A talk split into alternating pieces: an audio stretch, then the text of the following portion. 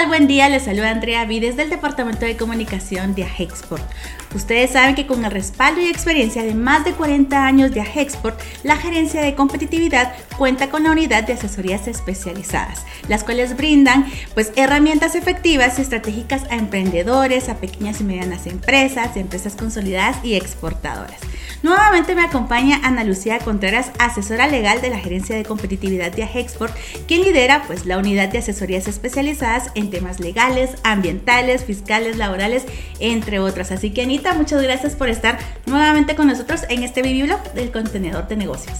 Muchas gracias, buenas tardes a todos. Anita, pues ya para entrar en tema hay algo que pues está generando mucha tendencia y importancia en las empresas y es que pues em, queremos hablar más sobre el tema de salud y seguridad ocupacional. Para ello te pregunto por qué es importante este tema en las empresas o e incorporarlo en las organizaciones para la protección de la salud de los trabajadores, la prevención de los accidentes y las enfermedades profesionales. Recordemos que la salud y seguridad ocupacional pues es la promoción de la salud física, mental y social de los colaboradores a lo interno de las empresas.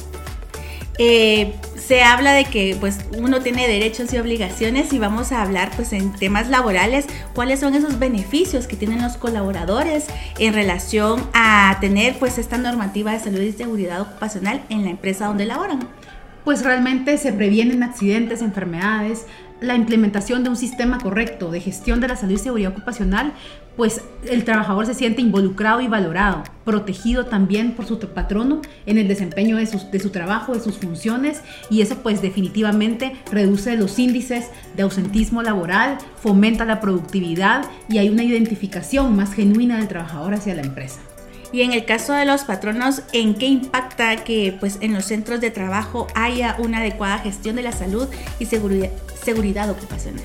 Para los eh, patronos a nivel de competitividad, pues obviamente esto la va a fortalecer porque eh, pues van a ser mayor, más, van a ser más competitivos frente a empresas que no disponen de ese tipo de, herramientas o instrumentos. Sabemos que en el caso de los exportadores, pues los mercados internacionales demandan cada vez más empresas más comprometidas, más responsables, eh, que asuman esa responsabilidad social, eh, valorando eh, y generando empleos de calidad y que protejan a sus trabajadores, previniendo cualquier tipo de accidente o enfermedad profesional a futuro.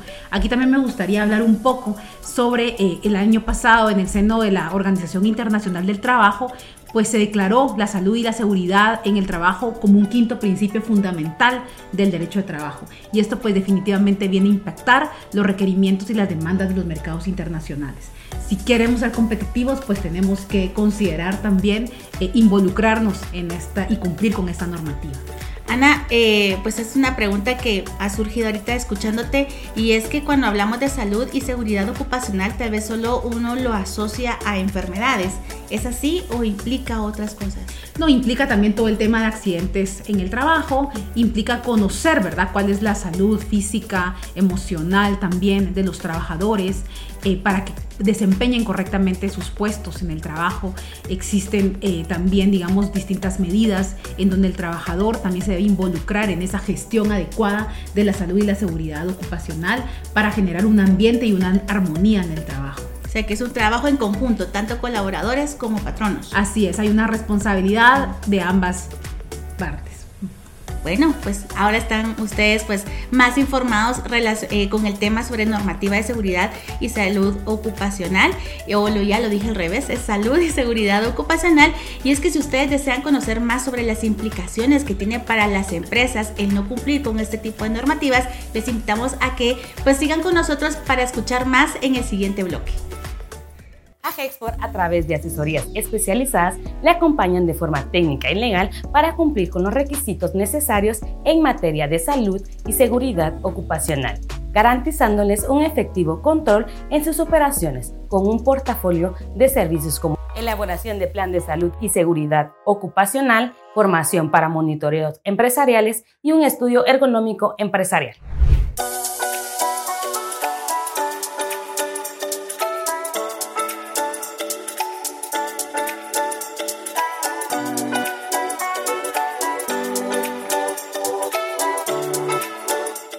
Gracias por acompañarnos en el segundo bloque del B-Blog de Contenedor de Negocios, en el cual pues eh, me acompaña Ana Contreras de la Unidad de Asesorías Especializadas de Agexport, donde nos informa sobre el reglamento de seguridad ocupacional en las empresas y su importancia pues aquí en Guatemala.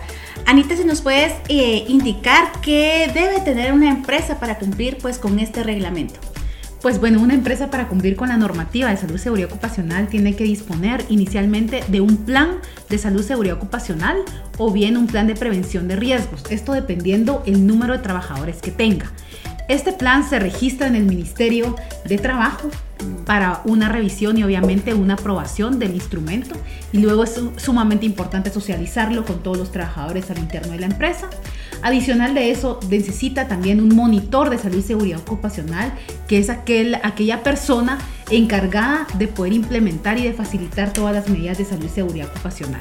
También esta persona pues debe estar registrada en el Ministerio de Trabajo así como un comité bipartito de salud y seguridad ocupacional conformado en igual número por representantes del patrono como por los trabajadores. Esto pues que involucra pues obviamente una cultura eh, dentro de la empresa institucional de la correcta aplicación e implementación de las disposiciones de salud y seguridad ocupacional para que los trabajadores se identifiquen y se garantice pues un ambiente seguro en, en el centro de trabajo. También es importante pues que derivado de los cambios normativos que se han dado y las reformas al, reglamento de salud y seguridad ocupacional, pues que también las empresas deben de actualizar sus reglamentos interiores de trabajo, adicionando un apartado específico eh, con todas eh, las funciones del comité bipartito y otras disposiciones necesarias. Entonces, digamos, estos son, eh, pues en general, ¿verdad?, los requisitos que se tienen que cumplir. El monitor, si estamos hablando de salud y seguridad ocupacional, ¿el monitor tiene que ser un doctor o es alguien que pues ha recibido capacitación? Sí, el monitor tiene que ser una persona que esté capacitada en prevención de accidentes y enfermedades profesionales y no necesariamente tiene que ser un, médico, sino tiene que tener obviamente el conocimiento y las capacitaciones y acreditaciones necesarias. En relación pues a lo que tú nos has informado sobre este tema, ¿qué implicaciones tiene para las empresas no, no cumplir con este reglamento? Como ya es un requisito en Guatemala, es una obligación de índole laboral para el patrono, pues definitivamente también y se establece en la ley eh, y se incluyen sanciones por no cumplir con esta normativa que van hasta los 16 salarios mínimos para actividades no agrícolas. Es importante pues obviamente esta observancia porque pues cada incumplimiento pudiera ser sujeto de una sanción. Y es que también eh, recordando en el monitor laboral que tú realizas cada mes, eh, pues y que se sube a la página del Observatorio de Competitividad, eh, has mencionado que estas inspecciones las realiza el Ministerio de Trabajo, o sea, no solamente es como no quiero tener reglamentos, sino que hay inspecciones que realiza este ente. Así es, digamos la eh, implementación, la inspección, el monitoreo y seguimiento de toda la normativa de salud y seguridad ocupacional está a cargo en forma coordinada por el Ministerio de Trabajo y el Instituto Guatemalteco de Seguridad Social, o sea que pueden ser las inspecciones de ambas instituciones. Todo está sumamente conectado. Y es que eh, Parte del expertise y profesionalismo que hay en la unidad de asesorías especializadas es que también le apoyan a las empresas eh, a realizar unos diagnósticos para conocer pues cómo están ellos en relación al cumplimiento de este reglamento de salud y seguridad ocupacional. Así que cuéntanos cómo es la dinámica que ustedes realizan para realizar estos diagnósticos. Por supuesto, nosotros dentro de asesorías especializadas eh, tenemos a la disposición de las empresas eh, diagnósticos para evaluar el nivel de cumplimiento eh, con relación a la normativa y las disposiciones aplicables en salud y seguridad ocupacional, lo cual pues es una radiografía y les dice cuáles son las principales brechas, las áreas de mejora o las oportunidades que se tienen. Es un informe que se entrega en forma confidencial, estrictamente, y pues si tienen dudas, con mucho gusto, pues podemos ampliarles la información.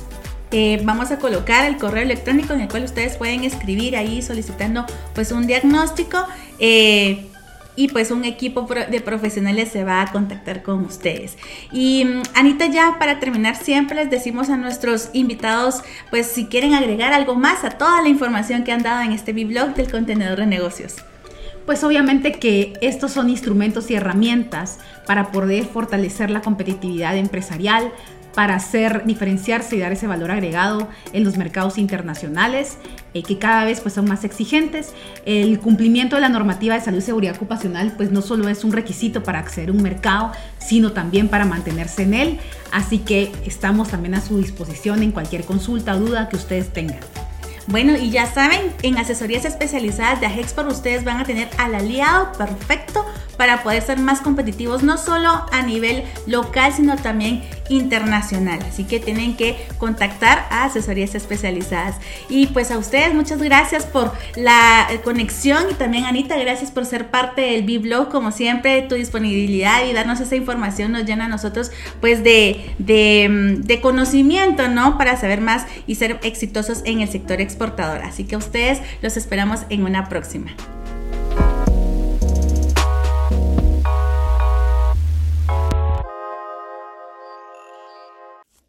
El contenedor de negocios. Llevamos la comunicación a un nuevo formato. Le invitamos a escuchar ideas, inspiración, información en el nuevo podcast. Un producto más del clúster informativo de Agexport, el cual está integrado por Agexport Hoy y sus revistas Data Export y Guatemala Beyond Expectation.